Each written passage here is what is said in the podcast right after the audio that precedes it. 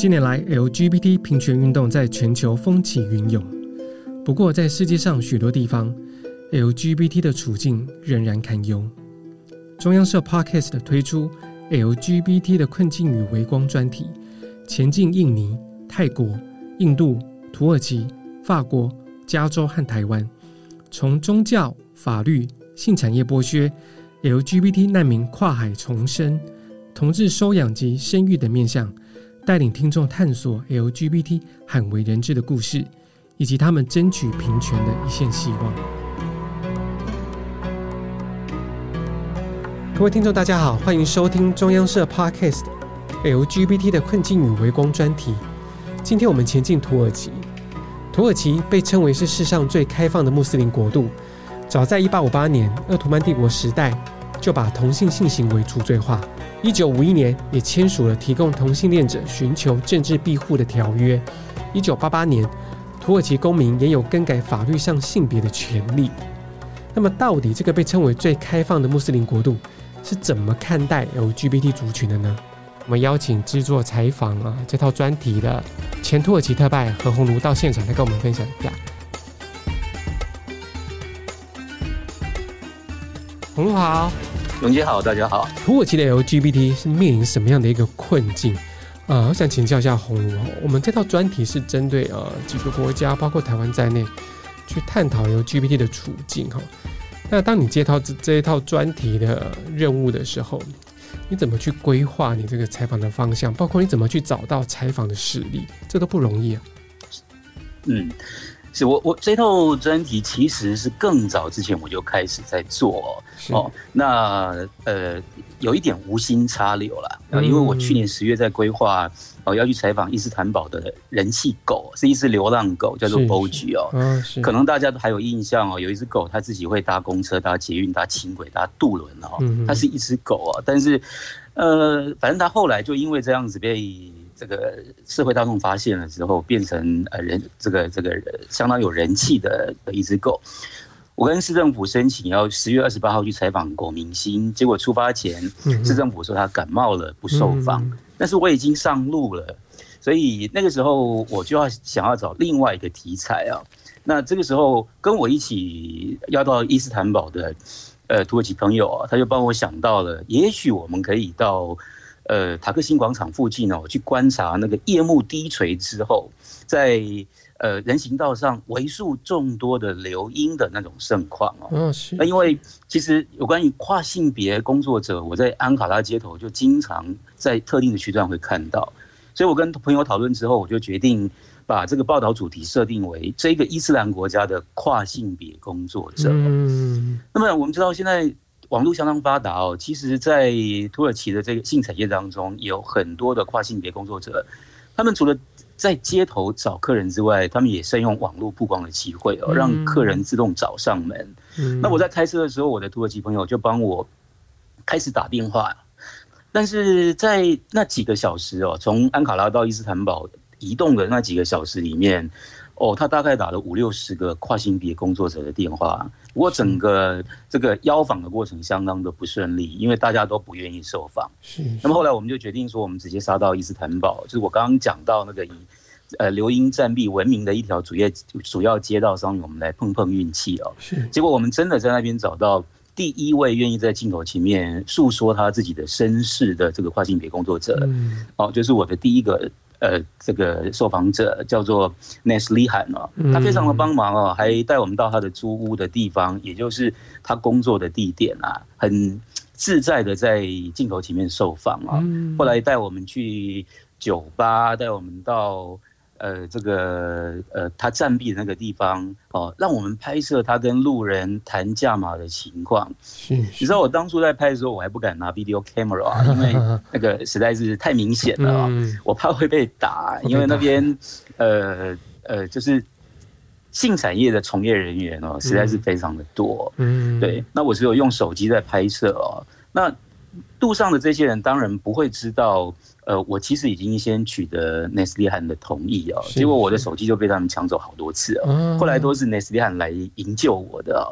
那因为他对我超帮忙啊，所以我拍到了一些很好而且是绝对真实的画面。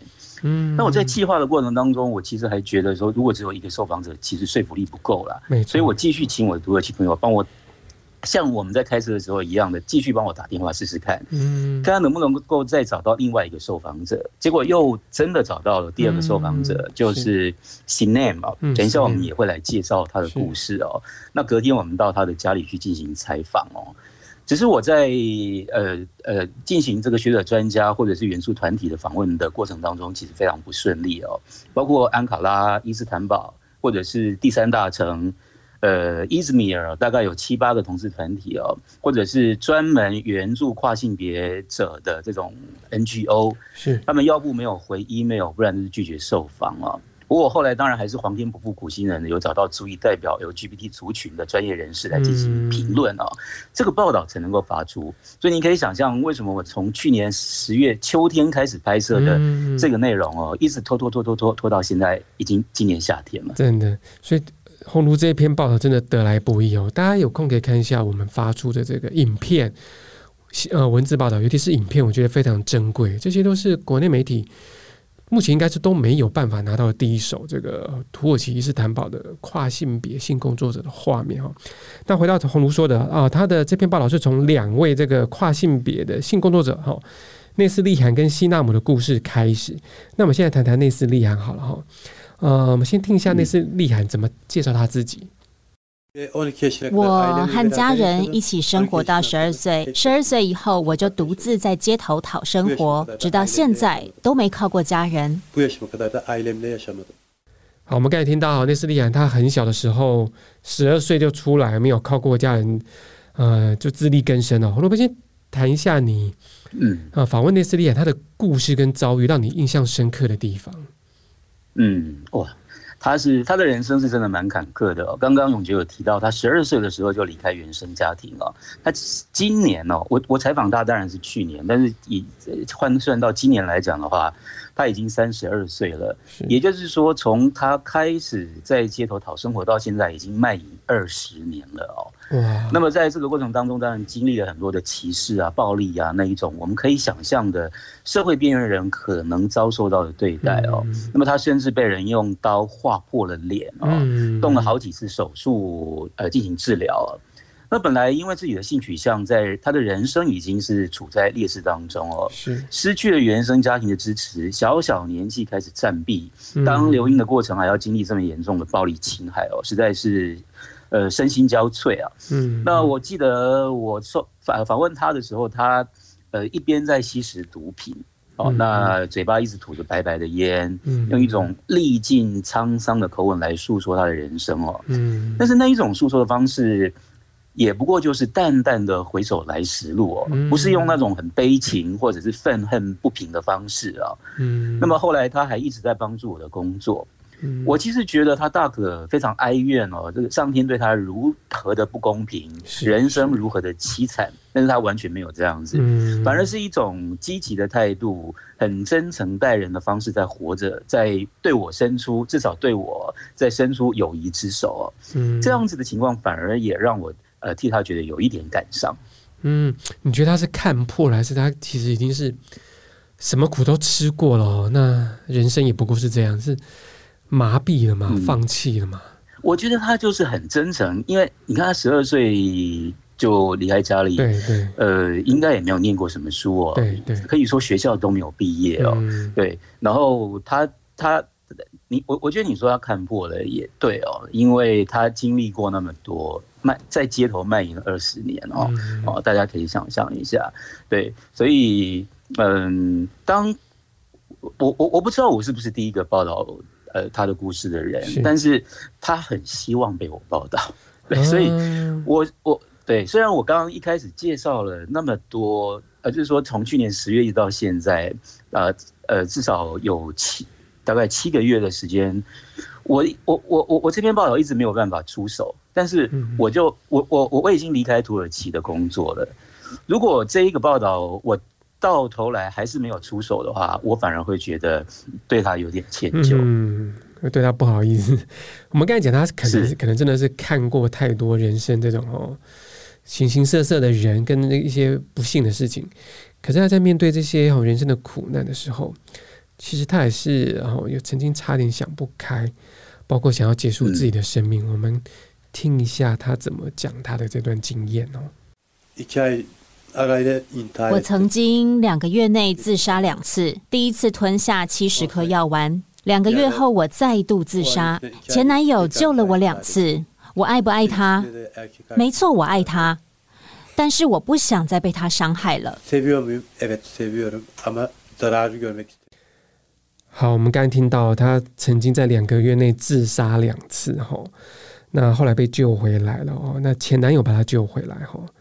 但是谈到感情，她也是，她也是也是很悲悲观啊，说她还是很爱她男朋友，可是不想再被他伤害。红萝，要不要谈一下？这这些跨性别性工作者他们的感情生活，可能等一下有另另外另外一位希纳姆我们会谈。那我们先谈一下，就你的观察，这些跨性别性工作者他们有感情生活吗？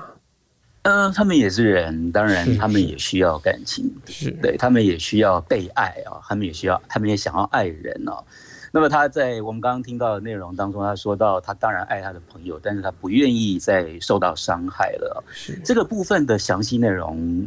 呃，是他们两个的故事哦，没有他没有详述，嗯、但是也许我们可以想象一下，作为一个跨性别的性工作者哦，活在有同性恋恐惧症的社会当中，他的感情世界又能够怎么样顺遂呢？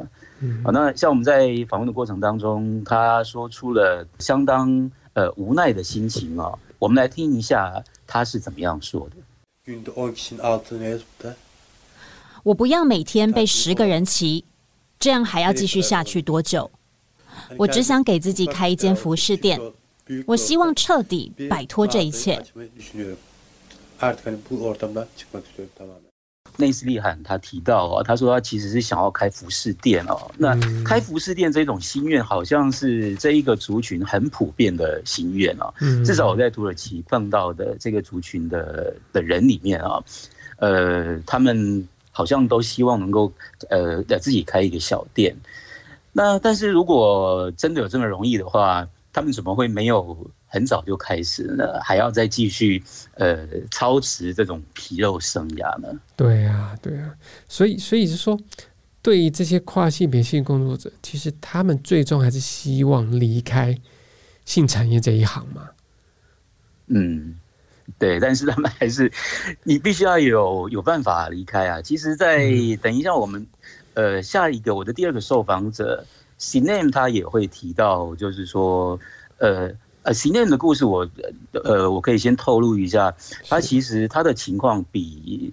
那个内斯利罕还要好很多，是是对，他是那个生意很好的那种，所以他其实可以赚很多钱，嗯，对。可是即使是这样子，他还是觉得不快乐，嗯，对，表示说其实他们呃必须要继续皮肉生涯哦，当中有太多太多的无奈，嗯。尤其在讲到这个西纳姆的时候，我看到红炉的文字报道，印象很深刻哈。宏儒的是是这样写，就是说。你只要在土耳其的网络输入这个伊斯坦堡跨性别性工作者，然后你就会找到一个一个名字哦，这个是可能是花名或是他的代号，叫布尔珠的的，嗯，训练他对他的网页，那网页介绍非常的很吸引人。如果是就寻芳客而言，二十三岁，一百七十五公分，哦，天生绿眼，小麦色的肌肤，哦，用真诚的微笑化解你的。疑虑。那最后一点是我们蛮 shock，他说做男的也可以保证满意，等于说他接男客，他也接女客嘛？嗯、呃，不是，其实不是。接男客或接女客的问题，而是你看哦，像刚刚 Neslihan 他的课程主要是异性恋男性，是，是，但是 Cinem 来讲的话，他的课程有很多都是同性恋男性，哦、所以他如果如果他的呃，客人是同性恋的男性的话，那他就会在那个交易的过程当中扮演男性的角色，嗯，或者说他的客人希望他呃扮演男性角色的居多。嗯，我们听一下西纳姆他受访的一小段话哈。好，亲爱的，你走出巴士站，然后再打一通电话给我。好，我们听到他跟这个。这个跟这个应该是跟跟客人这个对话的这个的过程嘛？就亲爱的，对，他在跟他在指引客人要怎么样到他的家里，嗯，他是在家里接客，嗯，对，然后对，就是我我在采访他的那个三个小时的过程当中，我不骗你哦，一一直有这个买春的客人打来询问，然后。呃，甚至还有就是说，那个不不但是跃跃欲试的的人很多，而且还有真的有两个人上门交易哦。我在采访工作也只能够呃暂停哦，等他送走客人之后，我们才有继续哦。对，那呃，同样是我刚刚一我刚刚有提到，同样是跨性别的工作，性工作者，Sinem 的情况跟 Neslihan 的情况不一样，因为 Sinem 长得漂亮，身材火辣，她外表看起来其实是一个会令大部分男士哦想要一亲芳泽的女性哦。我刚刚有提到说，她在她是我在呃网络上面找到的，然后透透透过相同的方式找到她来询问的情况也都非常的多哦。那么她有告诉我，她都是在家里接客哦，或者她是到四五星级饭店去交易的。你知道，你就可以大概想象一下。那个情境哦，跟 Neslihan 他必须要站立在大马路旁边的人行道上面，一个一个的去询问，呃，路过的行人啊，然后跟他谈谈谈价钱，然后再把呃客人带到自己的租屋处那种呃，就是流音聚集的那一个区域啊，去进行交易。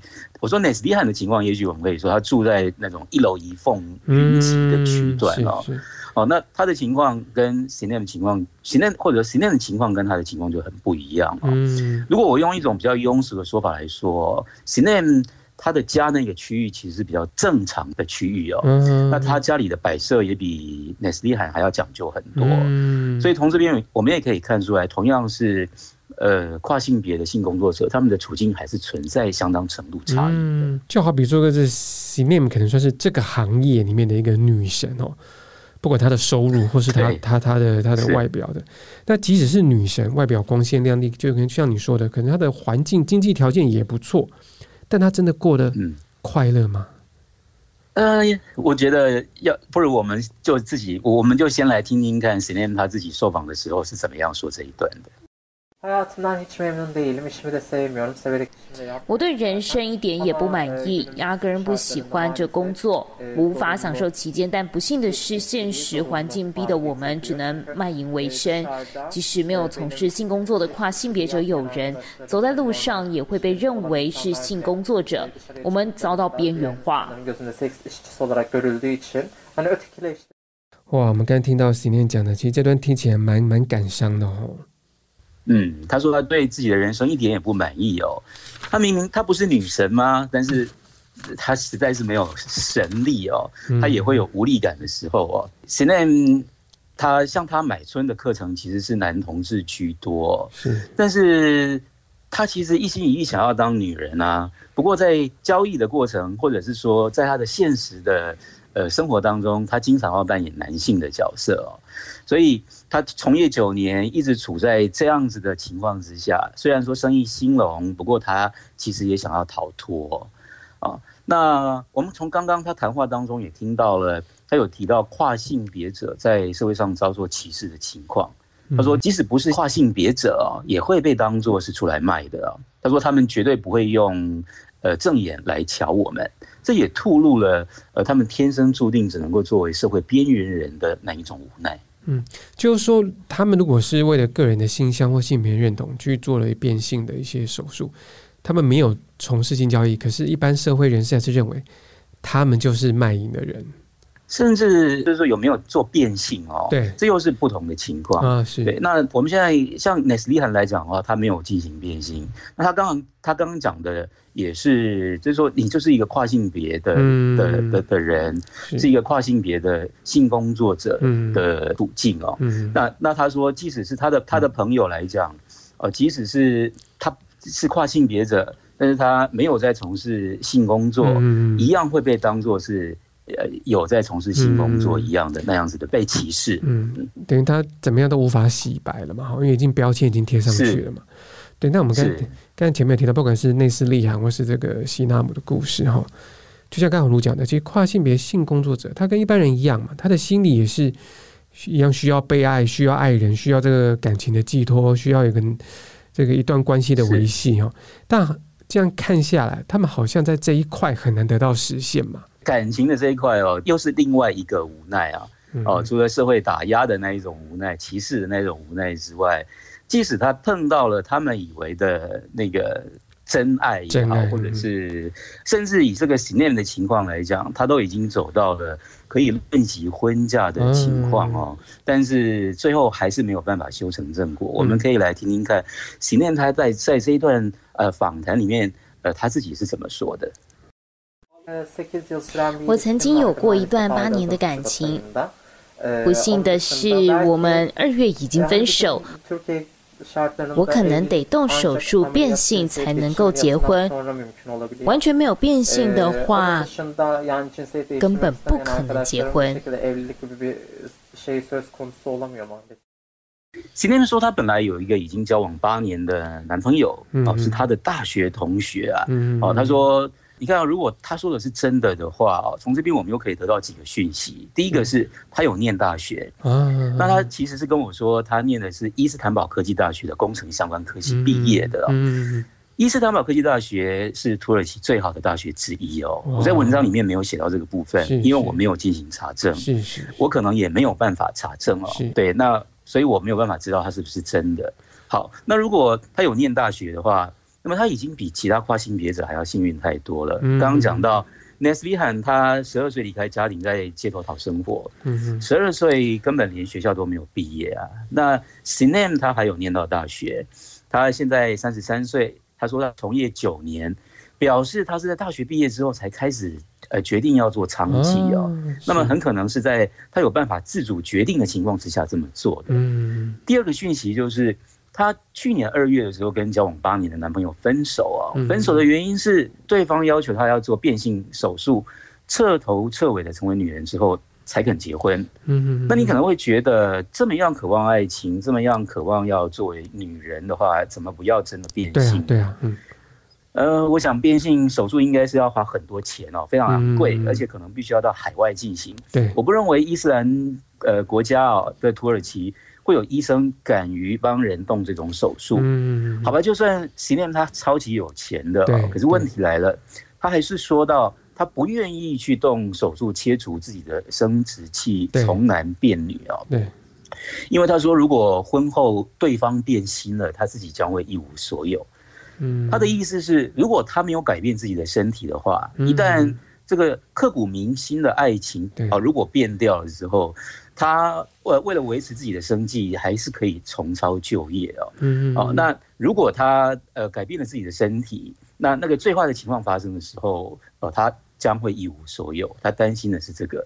从这边我们也可以看出来哦，就是即使爱情那么令人期待哦，嗯，那他其实还是不信任爱情哦。所以，与其呃变性之后结婚，他还是选择维持现状好了。嗯，等于说他不愿意去赌这一把，虽然他可能也真的很很深爱他的这个男朋友，但可能在这个行业打滚久了，他看的也多了。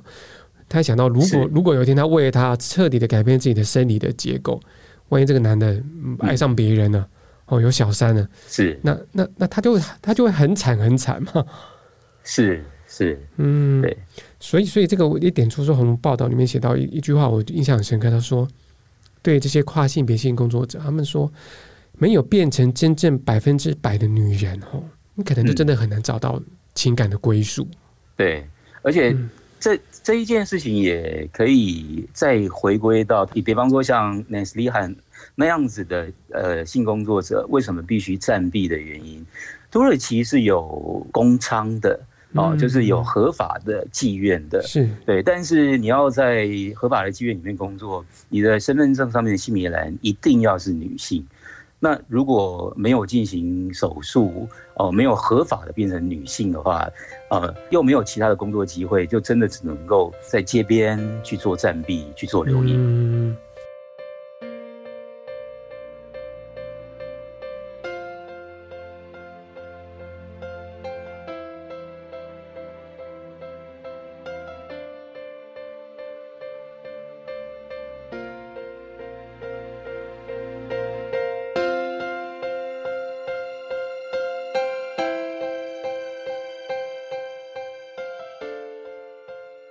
我们就回到一开始，其实我们讲到说，哈，土耳其表面上看起来像是一个很开放的穆斯林国度，横跨欧亚大陆，然后接受各种多元的文化，哈，呃，一些法律上也对这个同性同性恋或同性性行为是比较宽容的态度。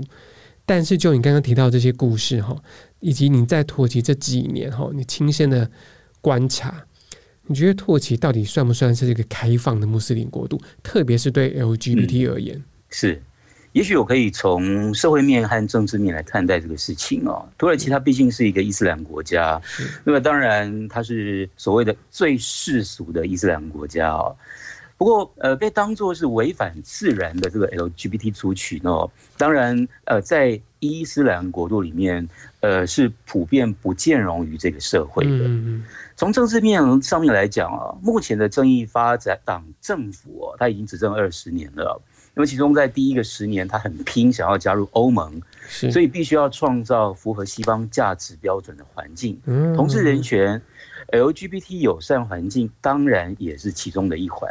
是是。所以，约莫在二零一三年之前的土耳其哦，呃，他成就了堪称是伊斯兰国家的呃这个世俗民主哦。嗯。那么。刚刚永杰也提到，伊斯坦堡同志骄傲游行从二零零三年开始举办哦，也成为中东成为穆斯林国家 LGBT 族群的一大盛事哦。但是二零一四年土耳其发生了一场源自于伊斯坦堡，后来蔓延到全国的大规模的抗议活动哦。在那个之后，埃尔段政府他就逐渐走向威权统治哦。尤其在二零一六年七月没有成功的军事政变之后。国家进入紧急状态时间长达两年哦，在那期间啊，甚至从那个期间一直到现在啊，进行了呃，堪称是不断上纲上线的好几波的整肃哦，嗯，使得政治气氛可以说是相当的紧绷啊。那这当然会影响到呃，对于 LGBT 族群的这个包容度哦。一方面，安卡拉政府他当然呃可能也看到了没有希望加入欧盟了，所以一直在亲西方还有在对抗西方的这个选项当中摇摆啊。嗯嗯你问我土耳其到底是不是一个对呃同志友善开放的穆斯林国家？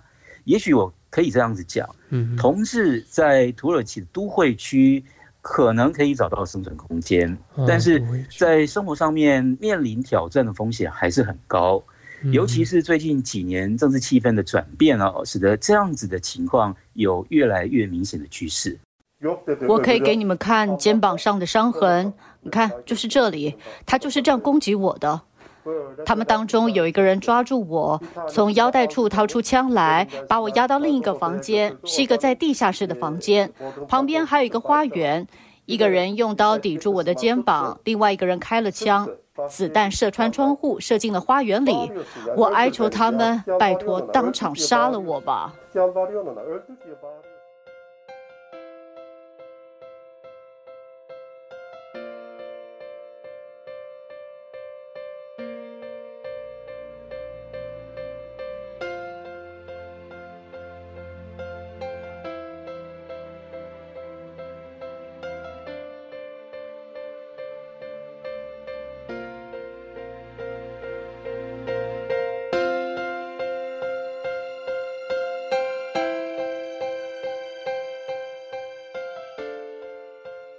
就是说，其实，在土耳其这个保守的这个政治的氛围，或是这个对同志的观感之下，其实同志的这几年在土耳其越来越不好过了，越来越不好混了嘛。嗯，生存空间一直在被打压了。嗯，而且我们大家知道，六月现在六月六月快结束了哈，剩下十天，六月是同志骄傲月哈。刚刚红炉提到这个土耳其举世闻名的同志骄傲游行，后来被当局禁止了嘛哈。那土耳其近来也出现一些仇同的现象，包括刚才红炉有提到，从这埃尔段政府的一些言论哈，上到政府，下到民间，那就你的观察，还有哪些这个仇同反同的一些现象，在你的报道中、采访中有呈现出来的？我刚刚有提到，我在找专业呃人士受访的时候哦，非常非常的困难，一直都找不到。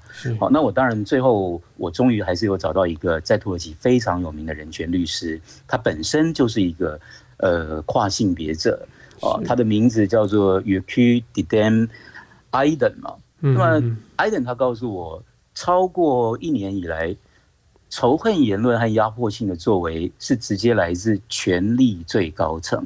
权力最高层指的是什么？当然指的就是土耳其总统埃尔多安哦。是。那埃尔多安他在二零二零年六月二十号的时候，曾经在总统府那一种全国性的演说、电视直播的场合哦，他就说同志变态。嗯。那么另外，呃，本身是伊斯兰教长的宗教事务局局长哦，宗教事务局是。呃，宗教事务的最高主管机关是这个机关的最高阶负责人。他因为自己是伊斯兰教长，他在布道的时候，他就说这个族群哦，散播疾病，说他们不贞洁，腐化后代哦，然后把这个结论直接导向，所以才会暴露在 HIV 的病毒之下。这个是现任政府内阁首长讲的话，所以大家可以，呃，这个这样这样子的一个政治氛围。好，跟这样子的一个呃社会处境，大家可以想象一下。我再举另外一个例子，就是串流服务平台 Netflix 的，嗯呃呃，因为拒绝删除在剧本当中的同性恋角色哦，就没有办法通过政府的审查哦。Netflix 取消了呃原本有一档土耳其影集的拍摄计划哦。嗯，那更不要说呃这个二零零三年开始的伊斯坦堡同志骄傲游行哦，从二零一五年开始连年被禁哦，那么今年。六月下旬，也就是现在这段期间，LGBT 族群呢，还是会像过去七年一样，违抗政府的命令，走上街头，展开这个呃 Istanbul Pride 啊，那么也肯定会再度爆发警民冲突。这就是现在的一个在土耳其社会 LGBT 族群的实际的处境哦。那我刚好也是最近三年半的时间，呃，外在土耳其哦，呃，可以感受得到这一个越来越。紧绷的这种社会氛围。嗯，我们刚听宏儒谈了这么多，包括从内斯利罕到这个西纳姆的故事，到这个土耳其政府到民间对 LGBT 这种排斥哦，那种排拒的态度。其实我觉得呃，可以让我们思考，就是说，其实，在这样的一个穆斯林国家啊，也许我们很多人觉得它是一个很开放、很多元、包容，但是很多地方在这个社会的底层，LGBT 的困境是。没有被看见的，他们声音也是没有被听到的哈。那至于未来，未来这些 LGBT 呢？刚才宏儒有提到，包括这个阿伊登哈，这个人权律师的的分析。其实阿伊登他也对认为说，其实在这样的过程中，社会越是打压 LGBT，相反的，他们的声音、他们的处境可能就越会被看到。宏儒，你怎么对这 LGBT 在土耳其的未来，你你有什么一些展望或是看法吗？是。我们知道土耳其呃，明年六月会进行总统大选哦，也就是说，在未来的这一年期间哦，我想政治极化的趋势肯定会越来越明显哦，因为执政党他现在是在非常不利的经济情况之下哦，呃，必须要尽全力保住保守的这个呃宗教呃支持者的这种选票啊，那么可以想见打压。还有仇同的这种政治言论，或者是选举的操作手法，在未来这一年哦，一定会更加的走偏锋哦。嗯，那么 LGBT 族群的处境也就可想而知了。但是我们反过来想啊，政治是一时的哦，呃，当然这个所谓的一时的，它的时间可长可短。不过我们怎么知道明年总统选举的结果，执政二十年的政党会不会变成在野党？那明年正好也是土耳其共和国建国一百年哦。对，如果作为它立国根本的这个世俗主义能够成功的复辟的话，那么呃，过去那一种相对包容的社会，其实还是有可能重新主宰呃这一个国家的哦。哦，所以您刚刚提到人权律师艾登，他其实还是呃正面看待呃这一些进展，虽然处在一个呃很不利的情况之下。但是我我我我感受到他告诉我的情况，就是说现在就是就是那一种，呃，冬来春不远的那种感觉哦。现在是在最寒冷的境地之下，但是比较温暖的这个春天，甚至是呃更温暖的这个夏天，就在我们的前方。所以他还是怀抱着希望的。嗯，我们真的很希望这样，希望有一天这些 LGBT 的兄弟姐妹。不管是这个像内斯利罕，或者像西纳姆，他们可以真的找到他们的真爱哦。除了找到之后，还可以真的能够啊、真的能够呃共组一个家庭、结婚啊、不会说就像我一开始提到了说内斯利罕，然后抽着烟呐、看破看破一切一切俗世红尘，其实那个这个没有希望、沮丧的感觉，希望有一天真的可以在土耳其消失哈，也可以迎来更多 LGBT 对未来的一线希望。今天也谢谢宏儒跟我们分享他在土耳其采访的 LGBT 的故事。那各位听众如果有兴趣的话，可以到我们的网站留言、按赞、分享，谢谢，谢谢。今天也谢谢红炉分享。我们真的很希望有一天，不管是内斯利罕，不管是西纳姆，他们可以真正找到他们的真爱哦，在这个土耳其社会下，不必再遮遮掩掩、躲躲藏藏，能够真正。实现自己情感的归属，能够大声说出自己的性别，甚至可以不必再因为自己性向性别的关系而被迫从事卖淫皮肉生涯。希望有一天，土耳其的同志骄傲游行可以再度登场，更多的 LGBT 朋友可以上街，勇敢的大声说出自己的性向、自己的爱。下一站，我们要前进法国。法国向来以多元族群移民社会的特性，吸引许多来自非洲还有欧洲国家的移民难民，其中以来自非洲国家的移民比例最高，超过四成。那许多非洲及欧洲国家难民也把法国当作是寻求庇护的避风港。中央社 Podcast 的专题 LGBT 的困境与微光，下一站会前进法国，采访从非洲漂洋过海前往法国申请庇护的难民。他们既是难民，也是黑人，也是同志。三重弱势的身份，让他们的求助之路走得更艰辛。报道也探讨了 LGBT 难民落脚法国，寻求庇护面临的种种问题。来自法国，不论是政府还是民间，对这些难民提供的援助，以及呢 LGBT 难民如何从受助者转化为助人者，协助其他境遇相似的难民在法国安身立命。欢迎各位听众关注锁定我们下一集的报道。今天也谢谢红奴带来的精彩分享，我们下次见，再见。